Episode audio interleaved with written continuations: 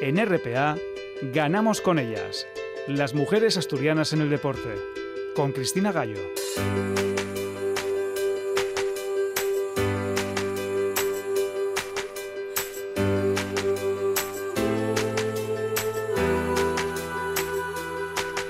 Domingo 27 de septiembre, Día Europeo del Deporte Escolar. Un deporte escolar que en Asturias no va a tener competición mientras la pandemia siga como hasta ahora. Lo que sí va a promoverse es la práctica deportiva. Podrán entrenar y aprender el deporte en el que se inscriban, preferentemente además por unidad o por centro escolar. La disposición dictada desde la Consejería afecta también al deporte federado en edad escolar, por lo que únicamente podrán reiniciar los entrenamientos y las prácticas deportivas de carácter no competitivo, siempre además con el correspondiente protocolo aprobado. No está siendo fácil esta mal llamada nueva normalidad para nadie. Para este programa 237 de Ganamos con ellas tenemos protagonistas y temas muy interesantes porque vamos a hablar con Knoxville, Tennessee, donde se encuentra una de las promesas del baloncesto nacional, Marta Suárez, la abetense, que ha fichado por un histórico equipo de la Liga Universitaria estadounidense.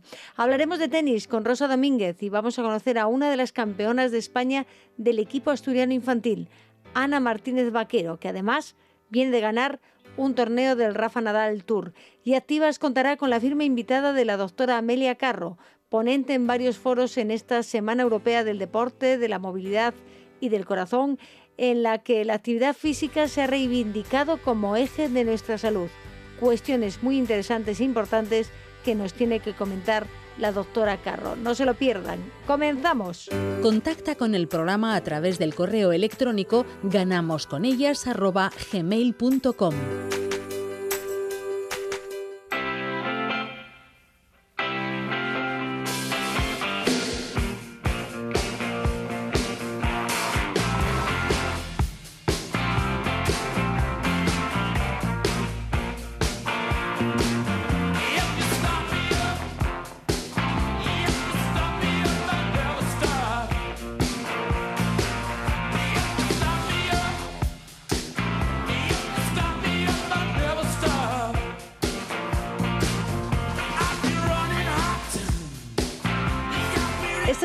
semana hemos querido hablar con una jugadora de baloncesto que se nos ha ido a Estados Unidos y es una de las grandes promesas del baloncesto no asturiano, sino también del baloncesto español, porque creemos que tiene todavía mucho que dar. Ella es Marta Suárez, ella se formaba en las filas del Oviedo Club Baloncesto, ha estado en muchos campeonatos de España con Asturias, pero también ha estado en esa selección sub-16, ha estado en la preselección también del Europeo sub-18, si no recuerdo mal, y hace ya un par de años que se nos iba a Barcelona con el siglo XXI y de ahí ha dado el salto al otro lado del charco porque se nos ha ido a Estados Unidos.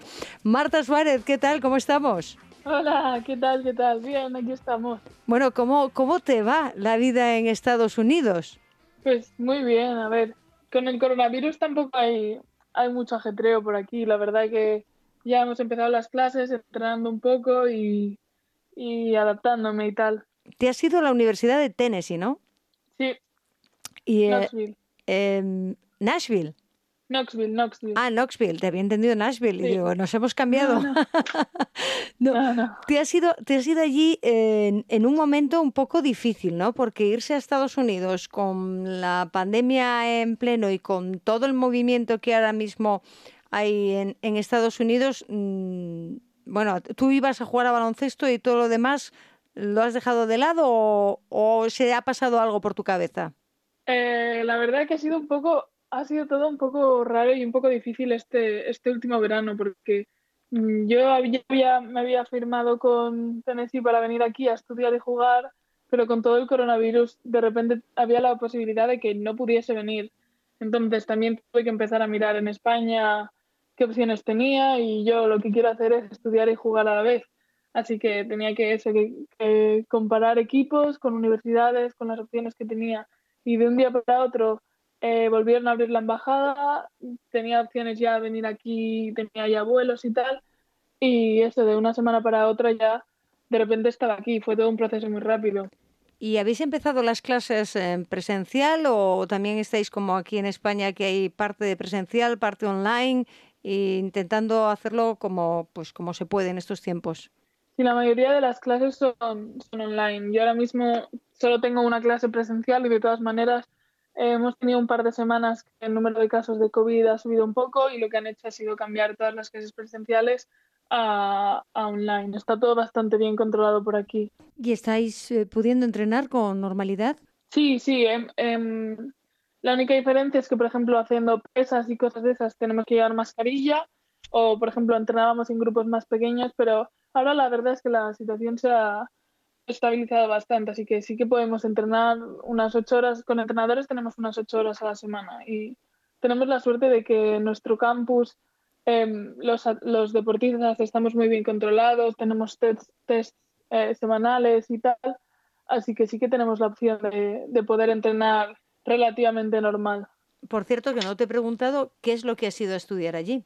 Aún no lo tengo muy claro porque aquí tienes la opción de, no, no tienes que decantarte ya el primer año, pero mm. En principio es muy probable que me intente sacar el doble grado en físicas, física y matemáticas. Física, pues eh, sí que te lo has buscado fácil, ¿no? sí. sí, sí, no sabía qué hacer y dije, venga. Bueno, a ti lo de la física y las matemáticas, en cada lanzamiento a canasta, igual alguna vez estás pensando también, ¿no? En cómo haces cada parábola, ¿o no? los ángulos, la fuerza, sí, sí, está todo relacionado. ¿Y, te lo piensas y lo haces? ¿Lo has medido alguna vez? No, no, que va, pero sí que, sí que sé que este año tendremos una clase en física, creo que es que nos van a hablar del tiro de baloncesto perfecto, algo así, dije, pues mira. Y tú te lo vas a apuntar porque ese es el que buscas, ¿verdad? Exactamente, exactamente.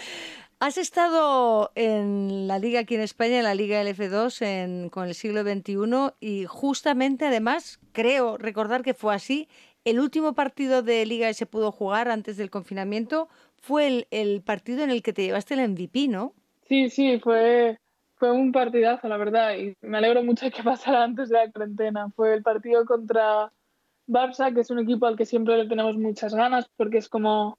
Es como el derby, ¿no? Como uno, bien, claro, el Barça siglo XXI y los cuatro partidos que había jugado contra ellas en siglo, los cuatro los había perdido y me quería, sabía que me quería ir allí ganando un partido y el equipo venía de hacer dos o tres jornadas muy, muy, muy buenas y sabíamos que nos lo podíamos llevar.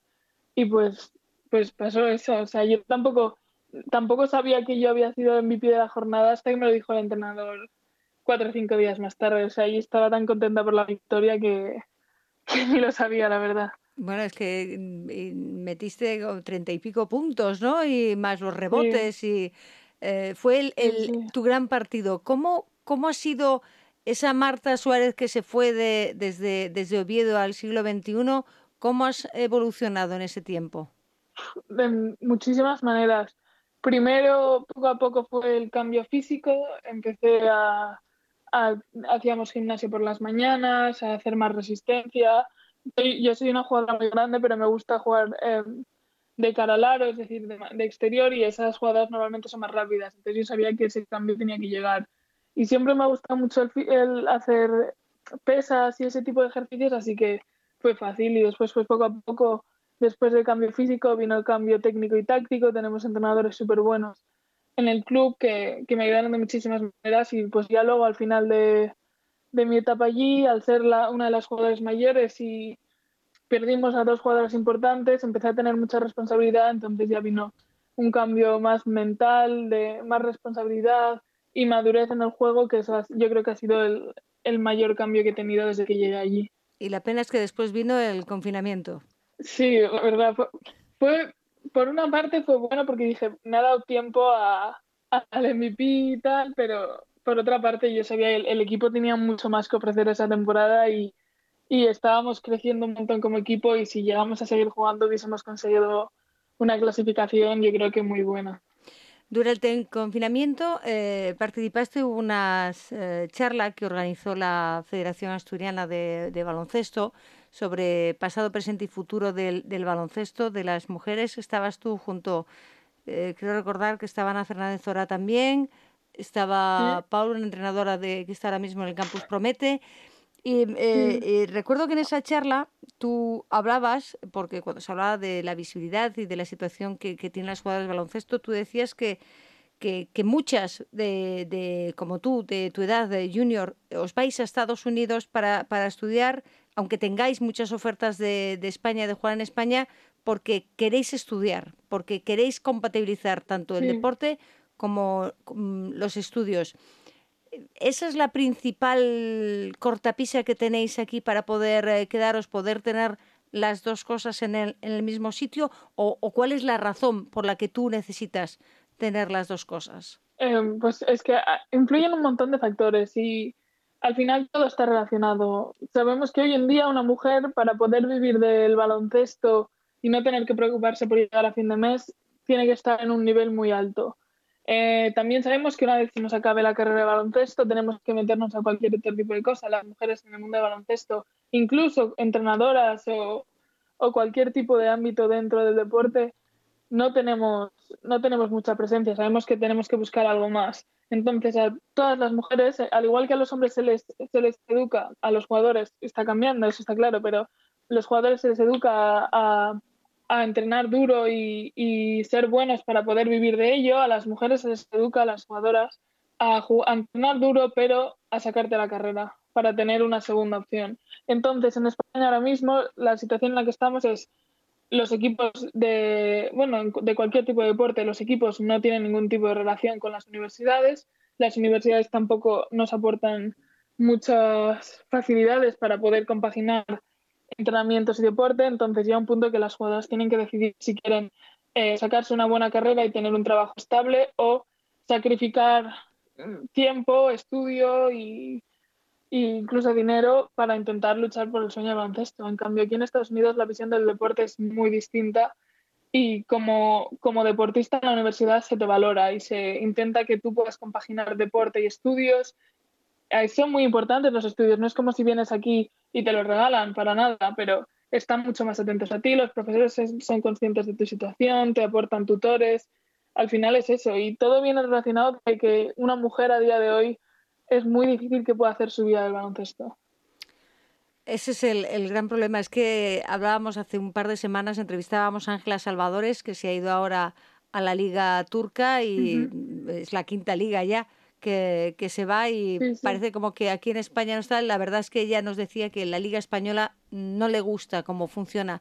La verdad es que es una pena ¿no? que os tengamos que perder de cierto modo porque, bueno, Ángela Salvadores, pues si nos dan algún partido alguna vez de, del Besiktas en la tele porque juega Copa Europa, pues igual la podemos ver, pero si no, o porque la llamen a, la selección del salto ya la absoluta y la, la, llame Lucas Mondelo, si no, os perdemos, porque a ti, para seguir la, la liga universitaria que tenéis allí, es imposible saber lo que jugáis, cómo jugáis. Sí, pero bueno, tampoco te creas que...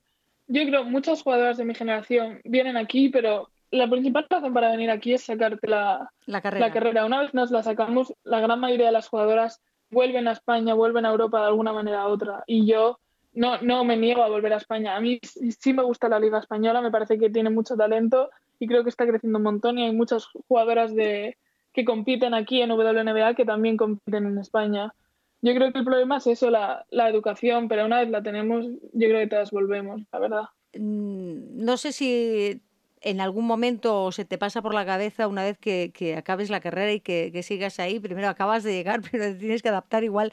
Es una, una pregunta que se te queda grande ahora mismo porque está muy lejos, pero mm, te, llama el que pudieses llegar un poco más arriba ahí en, en la liga estadounidense, porque hay varias, no solo la liga universitaria en la que estás ahora, sino que hay una por encima, más luego la YNBA. No sé cómo, mm. cómo, Obviamente, yo, yo a día de hoy, bueno, ahora mismo a día de hoy nosotros estamos entrenando para ganar. Me estoy centrando en mi equipo y estamos entrenando para ganar el campeonato, pero sí que a visión de futuro a mí me encantaría llegar a la WNBA. Si no es la WNBA, estaría encantada también de competir en la primera liga española y pues si no es la primera liga española en cualquier equipo de Europa. Obviamente, yo, yo quiero seguir jugando avance, yo quiero poder vivir del baloncesto y ya sea como jugadora en un principio, como entrenadora más tarde, pero creo que esa es mi carrera a día de hoy. Tu carrera es el, baloncesto, pero la, la, física y las matemáticas también está ahí dentro de tu carrera, ¿no? Claro, como principalmente como, como mujer y como jugadora, yo tengo la necesidad de sacarme esta carrera porque sé que muy buena tendría que ser para poder acabar mi, mi, mi etapa como jugadora y poder vivir tranquila. Bueno, eh, todo, todo se andará, ¿no? No has dado todo todavía, ¿no? Hombre, tienes mucho que enseñarnos todavía, ¿no? Ojalá, sí, sí, hombre. Eh, bueno, ahora mismo, claro, estás entrenando simplemente con, con tu equipo. Eh, ¿Has visto una diferencia muy importante de los entrenamientos y de lo que hacías en el siglo XXI con lo que estás haciendo ahí con tu equipo de la universidad? La verdad es que estoy muy contenta porque el equipo tiene una visión bastante europea de alguna manera. Sí que la, mayor diferencia es que aquí el físico prima mucho más que en Europa y en España en general. Eh, allí es todo más técnico, más táctico, las jugadas son más largas, más posesiones, buscas algo en concreto. Aquí es si el físico prima más, o sea, las jugadoras están mucho mejor físicamente. Y luego en juego, por ejemplo, en mi equipo también depende, hay muchos equipos, pero en mi equipo somos más de jugar libre y tal. Pero sí que es verdad que estoy muy contenta porque no he encontrado tanto, tanta diferencia como en otros equipos podría haber encontrado. ¿Hay muchas eh, jugadoras eh, que vienen de fuera como tú? En mi equipo no. En mi equipo soy, no sé si soy la segunda, creo que soy la tercera internacional o cuarto. No, no es algo muy común, pero sí que eh, hay otros equipos que tengo compañeras de, siglo que se han ido a equipos y hay más de medio equipo son, son internacionales. Dependerá, me imagino, también de la cantidad de estudiantes ¿no? que, que lleguéis a la universidad y, que, y, que, seáis además eh, jugadoras de cierto nivel, porque tampoco acepta a, cualquiera que exigen muchísimo las universidades cuando vas con una beca deportiva. Ya es un nivel, no un nivelón, el que tenéis que tener para, para llegar allí. ¿Cuándo empezáis eh, la liga o cómo son los planes que tenéis allí en, en Estados Unidos? Pues nos acaban de comunicar que la temporada, el periodo de temporada empieza el 25 de noviembre, lo cual es muy bueno porque teníamos miedo de que empezara en junio ya. Y aquí ahora mismo tendremos en noviembre, en el mes de noviembre, esperamos empezar ya a tener los partidos de pretemporada y después, más o menos sobre enero, tenemos los partidos de conferencia, que son en, en Estados Unidos, en las universidades, ahora mismo hay una división 1, que hay unos 300 y pico equipos, organizados en conferencias. Entonces hay un periodo de conferencias que empieza en enero, después hay el torneo de quién gana la conferencia y después está el campeonato nacional que eh, son unos sesenta y pico equipos o ciento y pico equipos que empiezan a competir para hasta llegar a la Final Four. O sea que es una larga, larga temporada que esperas poder llegar todos esos pasos, ¿no? Que tu equipo pueda llegar hasta ahí. Sí, sí, ese es nuestro objetivo. Ese es el objetivo. Y ahora con tan pocas clases presenciales, porque me has dicho creo que vas a un entrenamiento, me imagino que hay muchas horas muertas en, en, el, en el día o estás muy ocupada con otras cosas. Bueno, sin más, la mañana la verdad que la tengo bastante ocupada porque aunque no tengo muchas clases, sí que por ejemplo al ser mi equipo requerimos un número, un mínimo número de horas de estudio en el que hacemos adelantamos deberes, hacemos trabajos extra y así. Y después la tarde, la verdad que, que sí que por la noche, tarde, noche, acabamos sobre las seis, a partir de las seis no tengo nada, pero muchas veces aprovecho a las seis o así a llamar a gente de España y tal, o simplemente estar con las compañeras. También piensa que aquí se cena a las seis, siete, hmm. tampoco, tampoco es que tenga tanta, tanto tiempo libre. Eso sí, bueno, los fines de semana sí que estoy un poco aburrida ahora mismo porque ni entrenamos, ni tenemos partidos, ni nada, pero lo demás no está, no está del todo mal. No está del todo mal, ¿no? Y me imagino que ponerte al día de, de, lo que hay ahí, pero tampoco está como para para salir por las calles ni ni, ni, ni, para estar en, ningún sitio que no sea, me imagino que estás en una residencia en la propia universidad. Sí, sí, sí, estoy en una residencia. Y también es verdad, eh, influye mucho, obviamente por el coronavirus no se pueden hacer, no podemos hacer la gran mayoría de las actividades que querríamos, pero también influye mucho que mi equipo a día de hoy, por la historia que tiene, tiene mucha visibilidad mediática. Entonces, muchas veces tenemos cámaras encima, fans y ese tipo de gente que también nos limita aún más porque tenemos que ser muy conscientes de llevar siempre la mascarilla, de no estar en sitios con demasiada gente. Así que eso también nos limita incluso un poco más que a otros equipos. Ilústranos un poco, ¿cuál es la historia del equipo al que te has ido a jugar allí a Tennessee? Pues ahora mismo mi equipo es el, segundo mejor equipo histórico de, bueno, de, Estados Unidos. Tienen ocho títulos, creo que son ocho, y el que más tiene creo que son doce. Y tuvieron una entrenadora que es considerada una de las mejores entrenadoras de la historia, que se llama Pat Summit, que fue la entrenadora de mi actual entrenadora, que fue quien consiguió todo, todos esos títulos, pero después em, por, eh, por problemas de salud se tuvo que retirar del baloncesto y vino otra entrenadora que llevó el equipo un poco, un poco mal durante cuatro o cinco años y hace uno o dos años vino esta nueva entrenadora que había sido jugadora y el equipo ha vuelto a remontar y claro, al tener toda esta historia detrás y tiene un, una base de fans muy muy grande, la universidad está muy comprometida con el baloncesto femenino que normalmente el fútbol es el primer, el primer deporte y luego el baloncesto masculino, pues aquí tenemos la suerte de que el baloncesto femenino es muy importante y pues por ese conjunto de razones y muchas jugadoras que vienen aquí ya tienen un nombre cuando salen del instituto, em, al final el equipo tiene una, un impacto mediático no solo a nivel estatal, sino nacional bastante importante. Bueno, con lo cual para ti estar en una universidad, en un equipo que ha batido récords en el, en el baloncesto universitario, también es un honor, ¿no? Poder estar dentro de ese equipo, aunque Pat Summit ya no esté. Eh, supongo que la herencia que ha dejado está ahí, se, se, se, huele, ¿no? Se palpa cada vez que entras en, en la cancha y por donde eh, las, las Lady Balls os llaman, ¿no? Sí, sí, es una, la verdad es que es una pasada. Yo tenía un poco de conciencia, pero no pensaba que fuera tanto. Y la gente tiene muchísimo respeto al baloncesto femenino, a Pat Summit, a Kelly Harper, que es mi entrenadora a día de hoy. En cuanto comuniqué que vendría a esta universidad, recibí muchísimo apoyo, muchísimos comentarios y mensajes de distintos fans. Y es increíble porque la universidad tiene fans incluso en Europa. Hay gente de, de España, de otros países de Europa, que me ha escrito diciendo que están muy contentos de que una jugadora europea fueran fuera porque eran fans de la universidad desde allí, pero nunca se sentían identificados. Y la verdad es que eso me parece una pasada.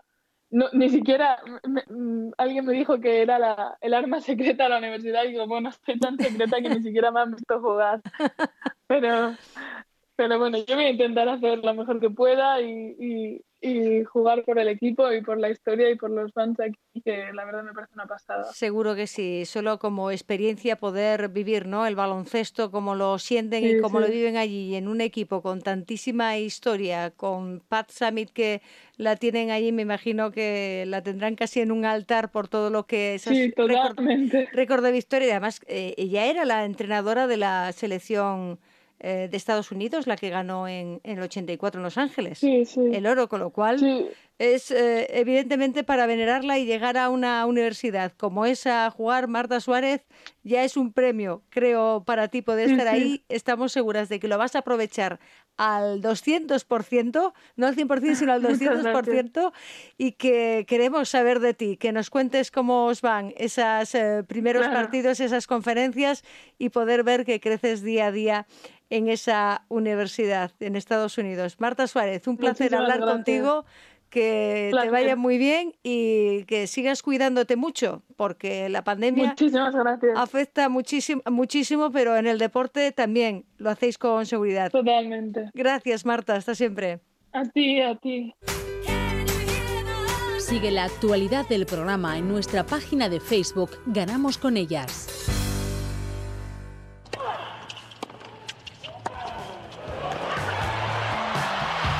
Vamos a hablar de tenis porque hay mucha competición, hay mucho movimiento en este deporte. No ha parado en todo el verano y ahora en septiembre también, pero es que además nos está trayendo muchas noticias, grandes noticias y éxitos del tenis asturiano para empezar.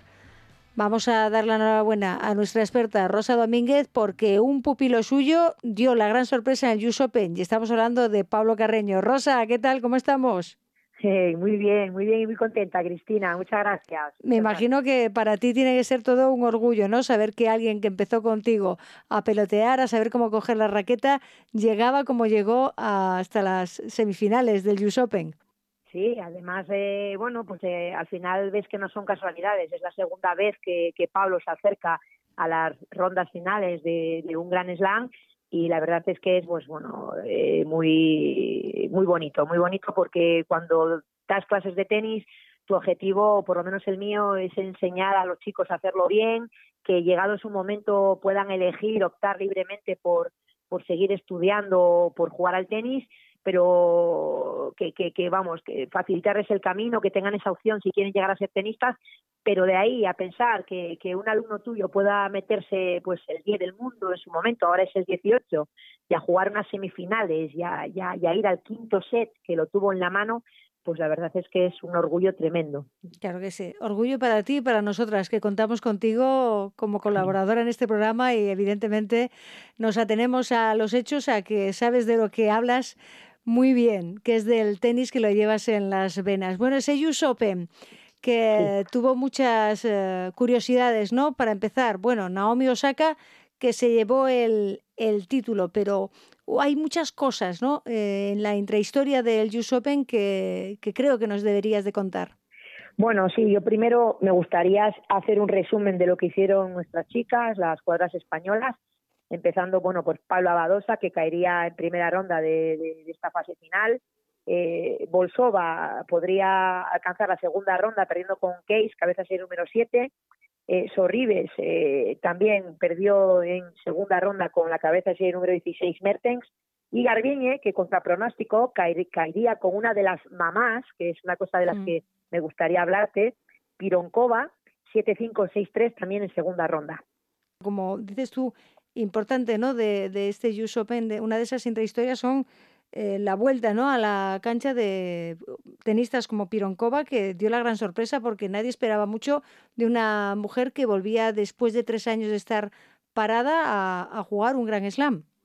Sí, porque es muy llamativo y, la verdad muy loable, ¿no? Eh, Pironkova, una tenista que, que ya es veterana, llevaba tres años sin jugar al tenis, vuelve a un gran slam y se planta en cuartos de final, pero bueno, no es la única, porque en cuartos de final pues fue eliminada por Serena, que es otra de las veteranas y, de las mamás, fíjate que Serena cumple cumplió 39 años, en cuartos de final ganó a Pironkova y luego Serena sería eliminada a su vez por otra mamá, por Azarenka, ¿eh? 1-6, 6-3, 6-3 en uno de los mejores partidos de, de todo el US Open femenino para luego meterse en la final y luego ya Azarenka en la final caería contra la joven Osaka, pero vamos, eso podría complicado, le ganaría 6-1 y luego Osaka se impondría 6-3, 6-3. Además, entre ellas tenían habían ganado una vez el Open USA cada una y esta vez pues el segundo título se fue para para una de las jovencitas, pero bueno, las, las mamás están ahí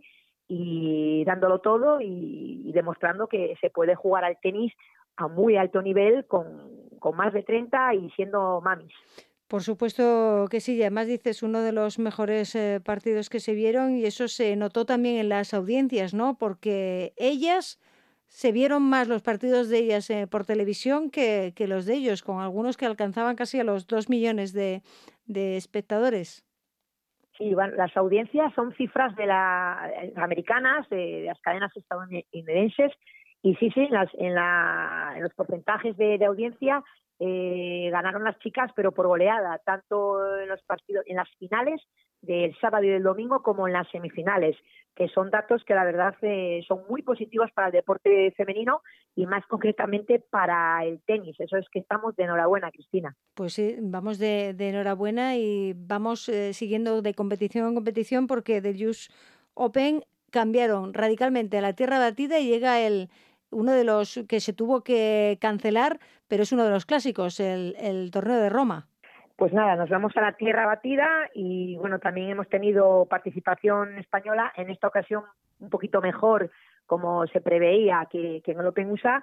Eh, Bolsova pierde o cae en segunda ronda con un partido muy complicado que lo tuvo en la mano final perdió 6-3 en el tercero y Muguruza, después de ganar a Zarenka, eh, a Zarenka finalista en US Open, 6-4 en tercero, Muguruza consigue meterse en las semifinales y cae ante la número uno, Halep, la que luego sería ganadora del torneo, en un partido durísimo, 6-4 en el tercero. Luego Simona pues ganaría la final a la número 2, 6-0, 2-1 y retirada. Pero vamos, los resultados fantásticos para, para el tenis español. Para el tenis español y ahora vamos a entrar el tenis asturiano, que está de enhorabuena en enhorabuena, porque hacíamos ya Hace una semana hablábamos de ese título que ganaba el equipo infantil asturiano de campeonas de España de tenis por primera vez. Simplemente nos referíamos a ellas. Esta noche vamos a, conocer a una de las campeonas, Ana Martínez Vaquero, pero muy importante, ¿verdad? Este eh, resultado para lo que significa el tenis asturiano que por primera vez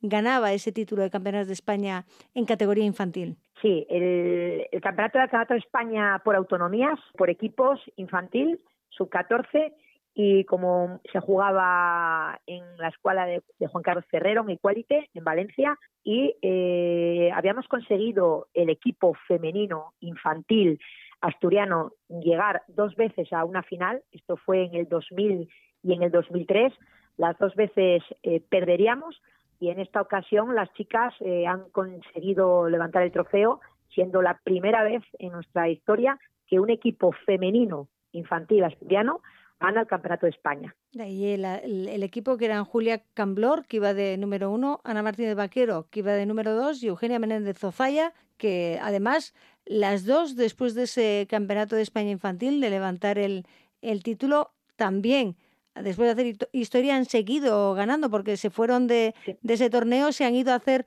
más torneos y a ganar más títulos. Sí, previo, previo a este Campeonato de España en Valencia, Eugenia Menéndez Ofaya, jugadora del Club Oviedo, entrenada por José Manuel García, ya el año pasado había conseguido eh, quedar finalista o su campeona de España, Alevín, pues previo a este Campeonato de España autonómico eh, ganó dos torneos de circuito TTK en Alicante en categoría infantil y en categoría cadete.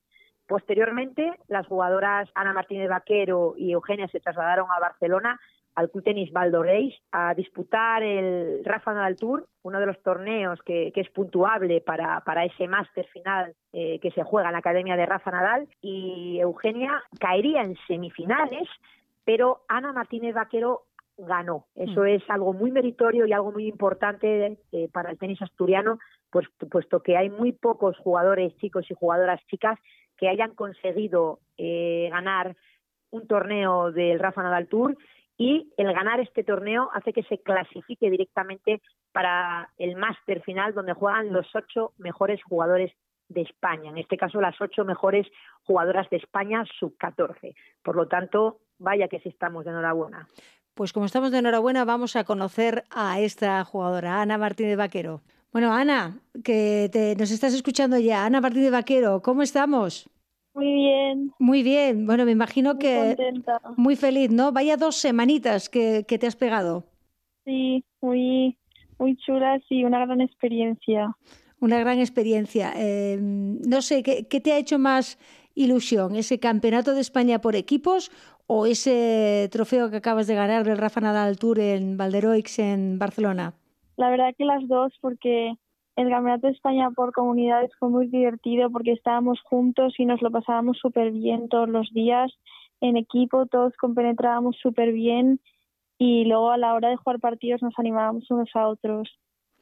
Y mm. luego el de Valdorech ahora también fue una gran experiencia porque nunca había ganado un torneo así importante de España y me hizo mucha ilusión. ¿Qué ha cambiado en los últimos tiempos, en los últimos meses, para que hayas podido ganar estos eh, dos eh, torneos tan importantes? Eh, no sé, he entrenado mejor, con más ilusión, porque el torneo del Rafa era importante porque cuando, si ganas uno ya tienes una plaza asegurada para el máster y pues a mí me hacía mucha ilusión ir. Rosa, vamos a conocer un poquito a Ana Martínez Vaquero porque claro, Ana es tercera generación ya de una familia de tenistas. Sí, pues esto se podría aplicar perfectamente al refranero español que de raza le viene al galgo. Y el caso de Ana, pues bueno, pues comienza por, por su abuela Maricruz, andaluza, y bueno, luego ya su madre, su tía, bueno, todos sus tíos juegan a tenis. Además tienen un nivel excepcional, han tenido todos un nivel excepcional a, a nivel internacional eh, perdón, nacional e internacional, incluso su tía Marga. Si, me equivoco, me corrige, Ana, ¿vale? No, no. y la verdad es que mola mucho, ¿no? Tener tener gente que juega bien al tenis en Asturias de ese nivel y cuando encima sabes que, que, que ya viene, que es que es eh, un poquito también eh, hereditario a nivel genético y también a nivel de, de hábitos, ¿no? Eh, de vida, pues eh, nos mola mucho más. Yo estoy muy feliz, la verdad. Ana, a ti la raqueta por primera vez, ¿quién te la puso en la mano? ¿Tu madre, tu padre, tu tía o tu abuela? Eh, mi madre, la verdad. Tu madre fue la primera. Antes que tu Sí. padre también. Y, pero tu tía Margarita Vaquero es además tu entrenadora, ¿no? Sí, Es tu entrenadora. ¿Y qué tal, qué tal llevas eso de, de tener a tu tía de entrenadora?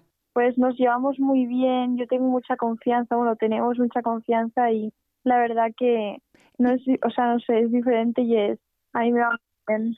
Ana, eh, ¿tu madre nunca ha querido entrenarte o solo te entrenó más bien de pequeña y es tu tía Margarita la que lleva lo del entrenamiento mejor? Eh, mi madre es la que me entrena el físico y mi tía la parte técnica. Y tu tía la parte técnica. ¿Y con tu abuela alguna vez has llegado a pelotear, a jugar? Sí, de pequeña, porque eh, yo quería mucho a mi abuela y ella, o sea, nos- era como, nos llevamos súper bien y no sé, a mí me gustaba también pelotear con ella algún- alguna vez, he peloteado, sí. ¿Y te ha contado tu abuela, te, te- te contó historias de ella? Porque ella es- también ha sido una pionera del, del tenis, aunque jugaba allí en Sí. Andalucía, en su época era una pionera. ¿Qué te contaba de su época como tenista? Eh, no sé, que jugaba al tenis y por lo visto lo hacía súper bien. Pero no, no, no, te, no, te, no te contó, no te dijo alguna anécdota. No sé, pero fue campeona de Asturias y la capitana de mi madre y de Marga. Pues eh, fíjate, fíjate, Cristina, que te, te quería comentar que, bueno, eh, eh, lógicamente eh, para ser un buen jugador, pues hay que tener una, buena base a nivel motriz, a nivel físico, a nivel mental, pero luego también es verdad que hay que tener un buen equipo técnico detrás, ¿no? Y en el caso de Ana, pues ella tiene esa genética y tiene ese talento, pero luego claro, tiene por detrás eh, una enorme entrenadora que es su tía y una gran preparadora física que es su madre. O sea, hay que recordar para los oyentes que Maricruz Vaquero, aparte de ser también jugadora de tenis y pertenecer a la Federación Catalana en su momento de tenis, fue la preparadora física de Arancha Sánchez Vicario, con lo cual Ana no puede estar en mejores manos. Ya. Desde luego, la- las piernas que tenía Arancha Sánchez Vicario pocas se han visto en el circuito. Sí, sí. Sí, sí, sí, sí, sí. ¿Qué superficie prefieres tú, Ana? ¿O tú eres de las de tierra batida? No, yo soy de rápida. Eres de rápida. rápida. Muy bien, porque así vamos a empezar a romper ¿no? esos estereotipos que tenemos del tenis en España. Tierra batida, tierra batida, tierra batida. Me gusta que digas Sí, que te pero, gusta la eh, rápida. Sí, le gusta Sí. la rápida y juega muy bien en rápida, Cris, pero que el torneo que acaba de ganar ha sido en tierra. Ya. O sea que es, eso, eso es muy bueno porque quiere decir que es una jugadora completa, que juega bien en tierra, eh, perdón, en rápida, pero que es una jugadora que sabe adaptarse perfectamente a la tierra batida. Y eso, es- lo pueden hacer muy pocos. ¿Y a ti, Ana, qué, qué es, cuál es tu golpe favorito o cuál es el golpe que mejor eh, te va? Eh, la derecha. La derecha, le das bien. ¿Y el revés qué tal lo llevas? Muy bien también, pero la derecha y el remate también me gusta mucho. ¿Normalmente sueles ver los Grand Slam o algún torneo de los importantes del Wita Tour que dan por televisión? Sí, sí, a veces sí, porque aprend algo se aprende siempre de las buenas jugadoras. Ana, Ana pues eh, me pasa a mí con, con, con, con mis alumnas, ¿no? Que, que al final, pues, te gustan, te gustan todas, porque al final, no, Ana, yo, yo, no- yo no sé exactamente cuáles son tus, tus deseos o tus sueños, pero yo no sé si algún día te apetecería jugar a ese nivel o, o, o simplemente te lo tomas como un deporte, como el día a día y está, o alguna vez te gustaría llegar más arriba, ser profesional. No sé, sí. Claro que sí. Claro, ¿no?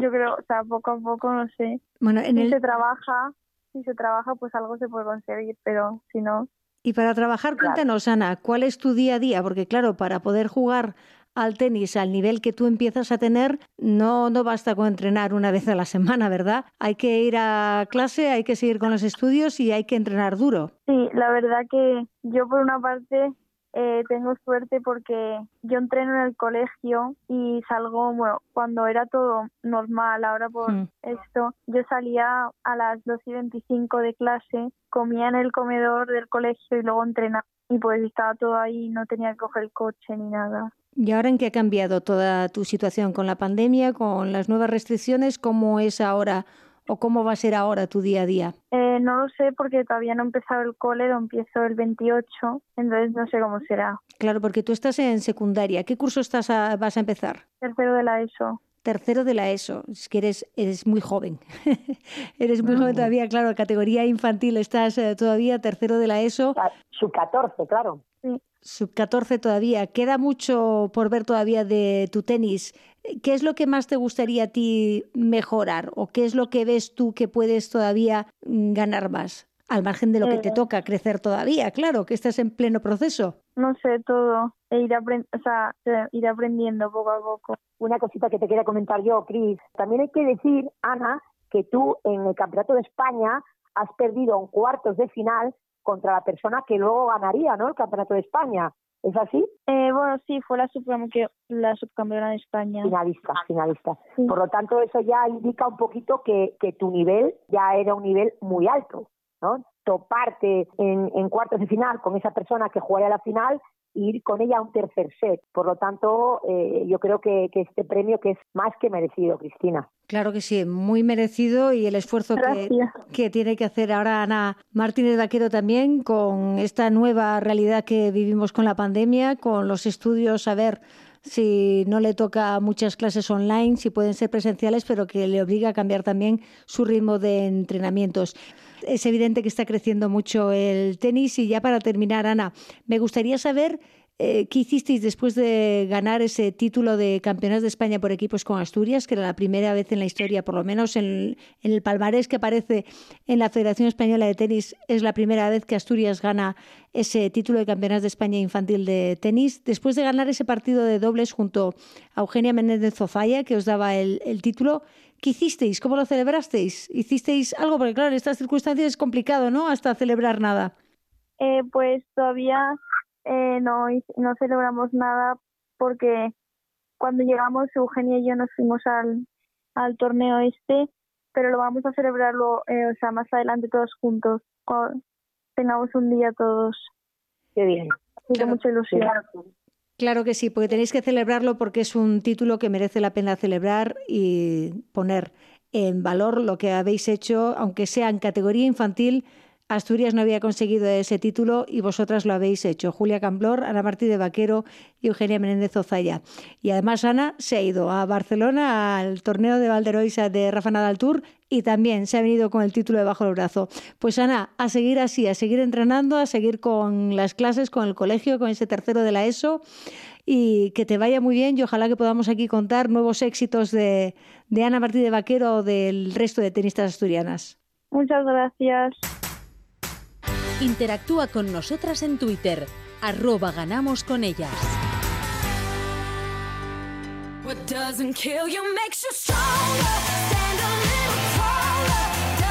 Semana muy especial la que acabamos de cerrar porque han confluido tres celebraciones coincidiendo en fechas y todas con mucho en común. La Semana Europea de la Movilidad, la Semana del Corazón y la Semana Europea del Deporte. Y hoy además, 27 de septiembre, es el Día Europeo del Deporte Escolar. Y coincidiendo con estas fechas tan señaladas, la Fundación del Corazón ha organizado varias charlas con la actividad física como centro del discurso y, por supuesto, ahí estaba nuestra cardióloga deportiva favorita, que no es otra que la doctora Amelia Carro, que ha estado muy activa estos días, nunca mejor dicho lo de muy activa, y ha hablado sobre la importancia de la actividad física como eje esencial de nuestra salud. Ana Amelia Menéndez, vaya semanita que hemos tenido con la actividad como centro ¿no? de todo lo que se hablaba y se movía. Eh, pues sí, una semana, como tú dices, repleta de actividades en remoto que nos recuerdan año tras año la tremenda importancia de moverse eh, para la salud. Como tú bien decías, eh, la Sociedad Española del, Corazón, la Fundación Española del Corazón, ha organizado bajo el lema del movimiento al descanso, ojo, evitando la inactividad, ojo con el lema del movimiento al descanso, eh, unas jornadas en las que ha participado lógicamente nuestra colaboradora habitual y cardióloga Amelia Carro, que hoy nos va a acompañar en Ganamos con ellas. Buenas noches, Amelia. Hola, ¿qué tal? Muy buenas. Eh, organizáis desde la Fundación Española del Corazón cada año esta semana, dada la alta mortalidad por enfermedades cardiovasculares que tenemos en España y que decís constantemente que tienen prevención eh, la, importancia de la actividad física eh, ahora en esta situación sanitaria. Nos movemos menos por miedo, por falta de espacios, por falta de compañía. Eh, sin embargo, deberíamos movernos más. ¿Cómo está afectando esta pandemia, Amelia? ¿Por qué es tan importante movernos en estos momentos, precisamente? Mira, en cualquier momento es fundamental la movilidad porque la inactividad se asocia a muchísimas enfermedades crónicas y cronifica las que ya hay pero especialmente ahora es importante porque la carga de la inactividad durante el confinamiento ha supuesto pues una pérdida de capacidad funcional y además desde el punto de vista psicológico pues la gente se siente pues muy limitada en, sus funciones. Entonces debemos de potenciar al máximo, ya que no podemos hacer muchos deportes por las restricciones, aunque sea simplemente movernos por casa, pero nunca caer en la inactividad y en lo que es, yo digo, yo hablo de la inercia, ¿no? La inercia es estar quieto, pero al final se asocia a muerte. Entonces es una asociación que yo hago y que es muy gráfica para, para este tema. Eh, podemos repasar qué pasa en nuestro cuerpo en nuestro cuerpo cuando paramos pues en nuestro cuerpo desde todos los puntos de, de vista hay muchas muchas consecuencias negativas. En primer lugar pues los músculos cuando no utilizamos los músculos los músculos se atrofian. Vamos perdiendo masa muscular por un lado, luego como los músculos están anclados en huesos, pues también se pierde la consistencia del hueso que lo mantiene.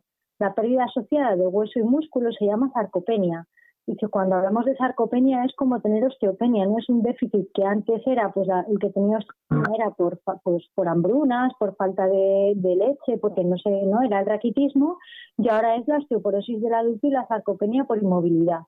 Después, a nivel cardiorrespiratorio, vamos perdiendo capacidad, ¿no? Vamos estando cada vez menos. El corazón también es un músculo que va teniendo menos necesidades de lanzar sangre al resto del cuerpo. Entonces, perdemos capacidad cardiorrespiratoria. Esto al final eh, eh, contribuye a que nuestros sistemas eh, de respuesta a cualquier estímulo estén, digamos, dormidos, ¿no? Entonces, si tenemos un estímulo ahí amenazante, como puede ser el coronavirus, el día que nos llegue vamos a estar menos preparados. Y luego también está, pues, todos los sistemas metabólicos.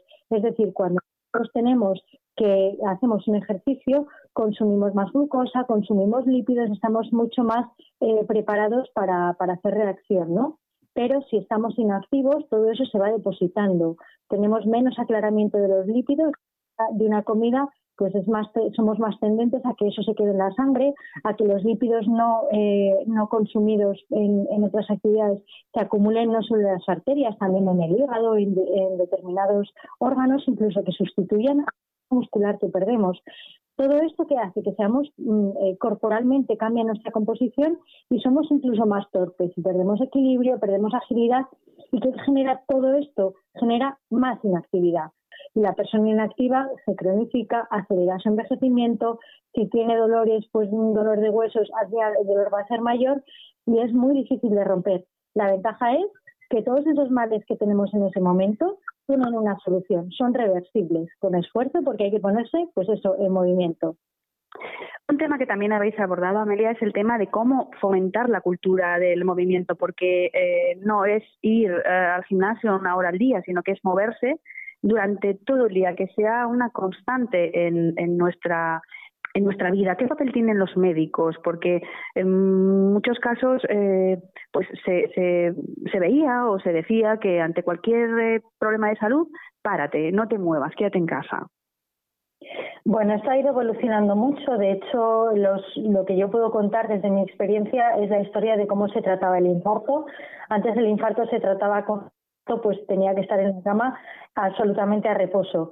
Ese ha ido evolucionando hasta tal punto que al, a los pocos días la persona ya debe empezar a caminar por la planta y antes de salir del hospital ya tiene que iniciar un proceso de rehabilitación cardíaca, que es hacer actividad física. Sin embargo, sí que es cierto que muchos médicos todavía tienen esa tendencia de restringir actividad física, igual no de su especialidad, pero les llega un paciente de otra especialidad y diga, no, usted pues no, no salga a correr o no juegue partidos con los, con los amigos y luego pues también está la tendencia de la, de la familia. La familia te viene a la consulta acompañando a cualquier paciente y siempre te diga, dígale que no cargue bolsas, dígale que no vaya a, a segar o dígale pues ese tipo de cosas, ¿no? Entonces, yo creo que es muy importante que sepamos que puede haber alguna, algún, algún condicionamiento en algunas enfermedades, alguna, alguna pequeña restricción o adaptación, o eh, que en determinado momento la enfermedad no esté estable y tengamos que, que restringir temporalmente. Pero siempre tratar de estabilizar la enfermedad que la restricción sea temporal y que cualquier tipo de lesión, así hablando de una persona que enferma del corazón o de uno de nosotros que, bueno, pues que se tuerce un tobillo, nunca caer en la inactividad. Siempre hay partes del cuerpo que podemos mover y actividades adaptadas para cualquier tipo de situación. Y otro, aspecto a tratar que me ha parecido muy interesante. Eh, estamos eh, viviendo en ciudades, estamos viéndolo con esta pandemia, estamos viviendo en ciudades que están hechas para los coches más que para las personas, con espacios eh, pequeños, pocos espacios verdes, pocos espacios para la bici y la calidad del aire. ¿Qué papel juega? es un papel importante, supongo, para ese movimiento sostenible por el que abogáis. Sí, es un papel, tiene, es un, un problema importante porque bueno, en Asturias tenemos la suerte de, de tener una, una, situación excepcional en este, en este sentido. Pero sí que es cierto que hay ciudades donde es muy complicado encontrar una zona, una zona verde, saludable, donde tu salud no se ponga en riesgo ¿no? por esa polución ambiental que se, que se asocia a muchas enfermedades. Entonces la propuesta que se está haciendo es crear lo que se llaman pasillos verdes, ¿no? Zonas verdes en las, ciudades o áreas especialmente protegidas de esa polución ambiental, eh, fomentarlos en los parques y en las y determinadas áreas donde se pueda practicar una actividad ya no solo de forma segura desde el punto de vista pues de tráfico o de, o de, o de cualquier otra cosa, sino desde la polución ambiental. Es muy importante y a eso tenemos que contribuir todos, ¿no? Eh, pues desde, desde la persona que, que puede ir en transporte público a que lo haga y no coja el coche para no contaminar, hasta, hasta bueno, pues la persona que, que tiene niños que sepa pues dónde está en su, en su ciudad el pasillo verde, ¿no? que lo llaman, es un proyecto que se llama Healthy Cities y, y, llevarlo a cabo. Es algo bastante complicado, sobre todo porque las ciudades, la expectativa es que sigan creciendo. Entonces, bueno, pues ahí es, es, una, es una cosa que ya no solo es de la medicina, ahí tendrán que jugar papel desde los ingenieros hasta los políticos, hasta bueno pues, eh, cualquier otra perspectiva que intente eso sacar eh, los pulmones de que, el pulmón de la ciudad quede, quede, limpio para hacer actividades. Claro, pero una, cosa, doctora, em, ya que, que, lo mencionas, eh, ¿qué papel? Yo creo que el papel de la medicina, en este caso de, de las médicas y los médicos, cuando hablan de la salud, debería ser fundamental también a la hora de decidir de cómo nos deberemos de, mover en las ciudades y cómo deben de crecer las ciudades si queremos que la salud de nuestra ciudadanía mejore, ¿no? Sí, sí, sí, es evidente eh, fomentar una movilidad sostenible porque es bueno para todos. Es decir, si estábamos hablando de que queremos ciudades más limpias y que tenemos que movernos en cualquier momento, no solo dedicarnos una hora a machacarnos en el gimnasio, pues quizá coger una bicicleta, un patinete, ir caminando de un sitio a otro es fundamental. Y yo creo que tenemos que hacerlo además dando ejemplo, ¿no? Dando ejemplo como, como eh, cada uno. No, pues eso, hay veces que vas a un hospital y ves que el aparcamiento está eh, reservado para personal, ¿no? Bueno, eh, es bueno que, que haya aparcamientos reservados para personal, pero también es bueno que haya áreas de bicicletas reservadas para personal o, aparcamientos para bicicletas, para, pues yo qué sé, o, en los hospitales, yo, fíjate, yo cuando vivía en Londres había vestuarios donde la gente llegaba, dejaba su, su ropa para el día siguiente, eh, preparada para mm, ir corriendo, por ejemplo, al día siguiente a trabajar y tenía sus duchas. Ahora mismo, pues tú vas a trabajar y tú no tienes un vestuario con una ducha, los médicos, eh, digo, preparado para que tú llegues haciendo deporte, o otras estrategias que se hacen en otros sitios, pues muy en esta línea, ¿no? Eh, tener pues actividades cerca del, del hospital, incluso gimnasios en los bajos para, la, para el personal. Esto está todavía muy por, por pulir en nuestro país. Yo hacía hincapié al principio en un lema que me, gustó mucho, que, habéis puesto en estas jornadas, que era del movimiento al descanso, por la palabra descanso. Habéis abordado el tema de, del sueño, del descansar. Muchas veces hemos hablado en este programa sobre la importancia del descanso. Eh, muchos los deportistas de élite lo tienen clarísimo, pero eh, ni las personas de la calle ni los deportistas que no son de élite lo tienen tan claro. Parece ser que, que a cuanto más deporte, pues parece que como que mejor, ¿no? Eh, eso no es cierto, ¿verdad, Amelia? No, no es cierto y yo me fue una charla que me pareció muy muy importante porque el descanso eh, voy a compararlo con el corazón. El corazón tiene una sístole cuando se contrae, cuando lanza sangre, cuando está trabajando para para, para que todos los músculos tengan eh, combustible, pero tiene una diástole en la que descansa, en la que se reposa, en la que se recupera ahora pues ha hecho mucho daño con cosas, pues eso, pues, se fomenta desde ciertas industrias, eh, pues tómate esto para una recuperación rápida, una recuperación activa. Y además se fomenta pues, como que lo máximo es eh, cuanta, cuantos más kilómetros hagas, cuanto tal. Y esto pues al final eh, tiene un coste, tiene un coste porque si estamos todo el tiempo en activo o en sístole, nuestro cuerpo no se regenera y además eh, también produce un envejecimiento acelerado. Es decir, eh, si yo no, no, no regenero lo que voy perdiendo, pues eso me va a pagar un, un, coste. Y se ve pues eso que mucha gente que no es de élite intenta sacrificar pues horas de sueño o, o trabaja a turnos y tiene unos horarios de entrenamiento que no, que no lo sacrifica por nada y que tiene que salir a, a en bicicleta sus 100 kilómetros, pero a costa de lo que sea. Y eso el cuerpo lo paga. Y el descanso es muy importante, es una parte muy activa del entrenamiento. Hay que respetarlo. Y se habló, pues eso, tanto de las horas del sueño como de la calidad del sueño. Eh, medidas de higiene del sueño, pues que incluyen desde eso, no, no, hacer, no hacer el último entrenamiento a las 10 de la noche, a pues eso, tener cuidado con, con la luz, con la luz de, de, la habitación, ¿no? Que estamos todo el tiempo con pantallas y demás. Entonces esto es muy bueno para, para el cuerpo, no solo para los músculos, sino que bueno, pues esas personas que sufren de estrés, que sufren de dolor, que sufren de depresión, se benefician del descanso, que es una cosa que, que, se aparta bastante. No está de moda, no está de moda el descanso y debería de darse un papel mucho más importante. Y yo saqué también en esa, en esa charla el tema de que ni siquiera en los hospitales, ¿no? Fíjate, pues eso, en, un hospital, una planta o una UCI, allí no hay horas. O sea, no es que no hay ni noche, ni día, ni relojes para saber la hora que es y, y, los pacientes pues se desorientan en el hospital y lo sabemos todos, porque no hay un patrón de, de higiene del descanso descansar para poder seguir. Eh, también eh, hemos hablado, aunque sea de, pasada, en las, en las cargas de trabajo, en que, en que no vale todo de cualquier manera y sobre todo que cargas muy intensas de una hora en el gimnasio y después no hacer nada seguidos de parones no son tan beneficiosas como cargas bien distribuidas y adaptadas en cada momento. Sí, esto, esto, esto ya lleva, pues, es una tendencia de tiempo, ¿no? Esta, este, digamos, esta, esta norma. Eh, es importante hacer actividad, es muy bueno jugar un partido de fútbol de, de, de dos horas, aunque, aunque sea, no de una hora, pero luego cuando terminas eh, no tienes que estar, no, o sea, eh, si tú vas a hacer un ejercicio al gimnasio y vas en coche y vuelves en coche y llegas a casa y te sientas y el resto del día estás totalmente inactivo, esto no es bueno porque estás eh, la mayor parte del día con un metabolismo sedentario.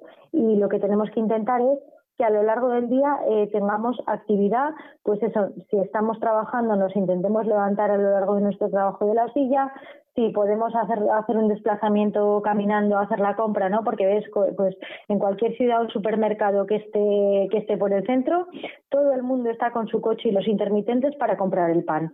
Esto no debería ser así, deberíamos de desplazarnos eh, caminando a donde podamos y mantener, pues eso, una, un cierto grado de actividad porque las horas de inactividad, las horas de pantalla, como ya se contemplan, son muy, muy, muy deleterias. Podríamos estar hablando horas con la doctora Amelia Carro. Nos quedamos con las reflexiones de hoy, que creo que han sido muy claras, como siempre eh, nos explicas, Amelia, con la idea de que nuestra salud es responsabilidad nuestra, con la idea de que el ejercicio, la movilidad cura. Vosotros decís que cuidando tu corazón tu corazón te cuidará a ti. Nos quedamos como a modo de despedida con esta frase. Muchísimas gracias, Amelia, por acompañarnos de nuevo esta noche. Es siempre un placer escucharte.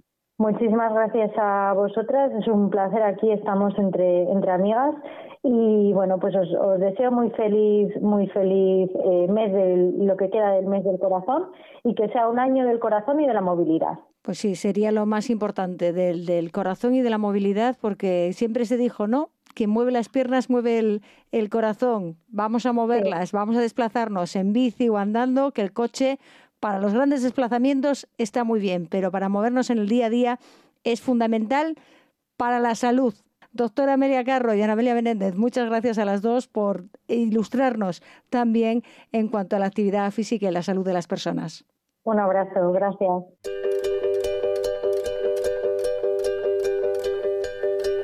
No hay tiempo para más. Ya saben que toda la actualidad deportiva la pueden seguir a través de nuestras redes sociales de Instagram, Facebook y Twitter. Aquí ahora nos despedimos con los saludos de Fabián Solís en el control central y quien les habla, Cristina Gallo. Cuídense mucho.